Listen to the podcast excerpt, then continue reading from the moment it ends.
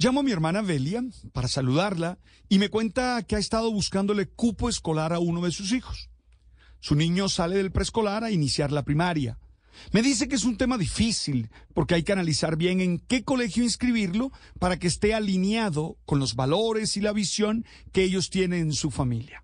Entrevistas, reuniones, exámenes son las actividades de estos días. Pero además de ella y su esposo, que lo buscan en colegios privados, en Colombia aproximadamente un millón cien mil familias buscan cupo en colegios oficiales cada año.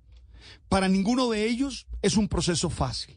De hecho, el Laboratorio de Economía y Educación de la Universidad Javeriana dice que los principales problemas se centran fundamentalmente en dos aspectos.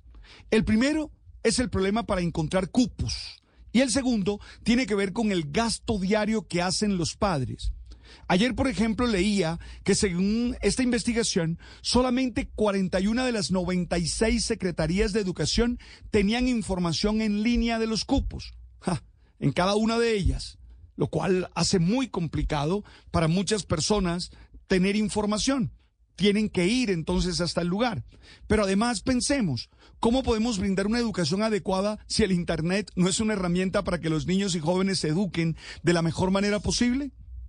La verdad es muy compleja la situación, porque las familias necesitan tener herramientas tecnológicas suficientes y formación para encontrar lo que necesitan, lo cual no siempre pasa y si tienen la información, deben contar con suerte de que su Secretaría de Educación tenga la información online. El otro problema, sin duda, se centra en el billete, en el dinero, ya que a una familia le puede costar hasta 50 mil pesos diarios el simple hecho de movilizarse y cumplir los requisitos para inscribirse a su hijo en algún colegio oficial. Es necesario poner atención a este tema y ayudar a las familias a que cuenten con la información completa y que el proceso sea menos dispendioso. Oye, la educación pública es fundamental para el desarrollo individual y social. Necesitamos que nuestros jóvenes, nuestros niños y niñas se formen y estén dispuestos a construir un país lleno de oportunidades para todos.